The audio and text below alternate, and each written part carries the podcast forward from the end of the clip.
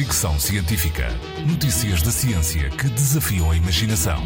Com Isilda Sanches.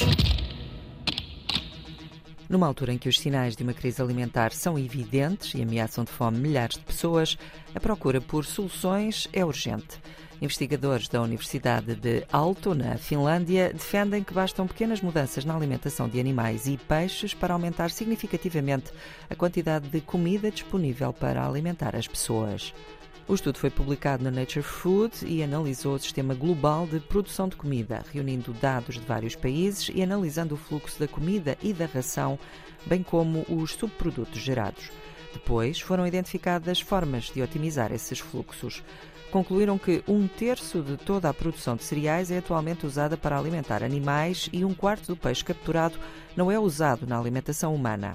Os cientistas investigaram então a possibilidade de usar subprodutos das colheitas e da produção de carne e peixe para alimentação animal, libertando assim mais comida para alimentação humana. Por exemplo, peixes e animais poderiam ser alimentados com subprodutos como açúcar, beterrabas ou polpa cítrica, em vez de produtos que podem ser usados pela alimentação humana, como cereais.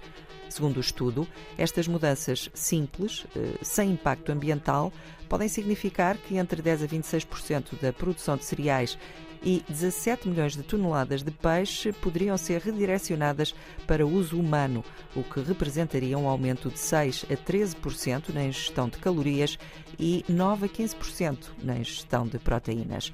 Pode parecer pouco, mas faria muita diferença nas populações ameaçadas pela fome, afirma a autora principal, Vilma Sandstrom.